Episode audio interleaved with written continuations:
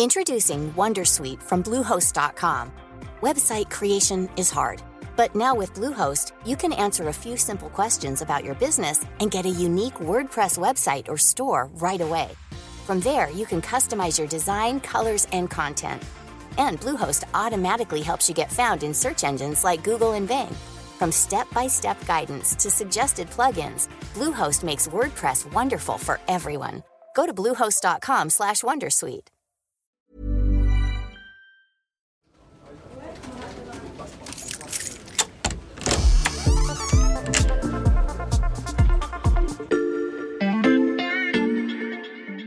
Salut, c'est Xavier Yvon. Bienvenue dans l'armoire de la loupe. Cette semaine, vous allez tout comprendre sur La niche parlementaire. Une niche parlementaire. Niche parlementaire. Notre euh, niche parlementaire. La niche parlementaire. les niches parlementaires. J'accueille donc un fin connaisseur de l'Assemblée nationale, Olivier Perrou, du service politique de l'Express. Salut Olivier. Salut Xavier.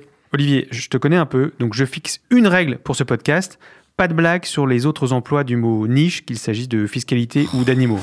C'est dur, hein. Bon, en politique, en plus, euh, l'image, elle marche très bien, hein, parce qu'une niche parlementaire, c'est comme un tout petit abri pour les oppositions à l'Assemblée nationale. Comment ça, un tout petit abri?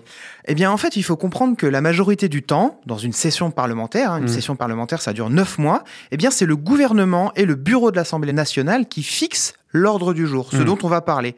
Sauf à un moment, pendant ces niches, c'est-à-dire que pendant chaque session, il y a une journée et Mhm. une seule qui est réservée à chaque groupe politique d'opposition pour inscrire à l'ordre du jour les sujets de leur choix.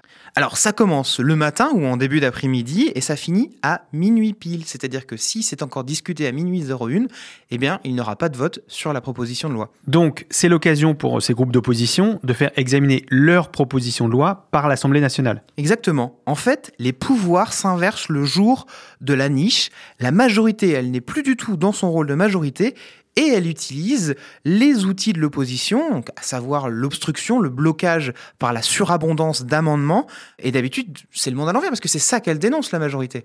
Les députés élus aux dernières législatives ont fait leur rentrée fin juin à l'Assemblée nationale, Olivier. Ça veut dire que la session parlementaire est déjà bien entamée. Il y a déjà eu des niches? Oui, et elles ont fait beaucoup de bruit. Il y a eu notamment la niche de la France Insoumise en novembre. Et la France Insoumise, ils avaient identifié quatre sujets, dont un sujet totem, l'interdiction de la corrida.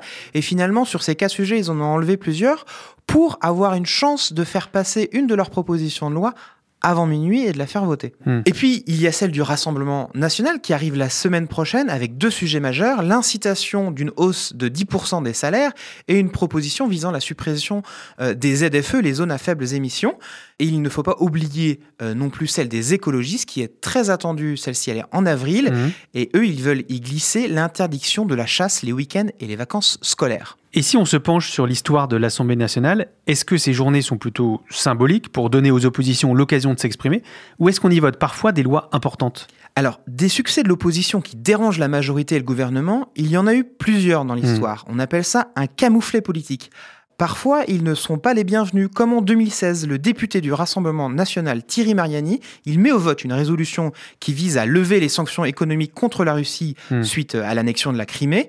Il est soutenu par les députés LR, par le Rassemblement national, par les communistes, par des chevènementistes, et il y a même les radicaux de gauche qui s'abstiennent. Hmm. Alors le gouvernement et la majorité socialiste de l'époque, ils tentent de résister, mais ils sont en minorité.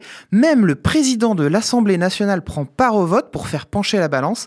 En vain, la résolution polémique est adoptée. Dernière question, Olivier. Est-ce que c'est juste une impression ou est-ce qu'on entend beaucoup plus parler des niches parlementaires depuis le début de ce quinquennat que pendant les précédents Ben, c'est une réalité parce qu'il y a une majorité relative et des oppositions beaucoup plus conséquentes, beaucoup plus nombreuses et beaucoup plus stratèges aussi qu'il s'agisse de la NUPES ou de LR.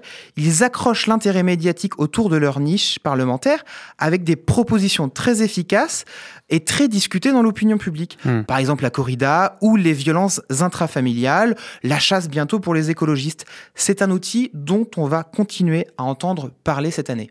On aura peut-être l'occasion de te faire revenir pour euh, commenter les prochaines grandes décisions de ces journées un peu spéciales. Et on a tenu tout un épisode, Olivier, sans jeu de mots, objectif atteint. Bravo. Ah, il faut dire que je me suis donné un mal de chien. hein. Je reconnais bien la tapate. Voilà, je peux refermer l'armoire. Maintenant, vous êtes capable d'expliquer ce qu'est une niche parlementaire. Et si vous voulez en savoir plus, on vous a préparé une liste d'épisodes de La Loupe et d'articles de l'Express qui traitent du sujet. Les liens sont à retrouver dans le descriptif de ce podcast. Bon week-end, profitez-en pour rattraper les épisodes que vous auriez manqués. Je vous dis à lundi pour passer un nouveau sujet à La Loupe.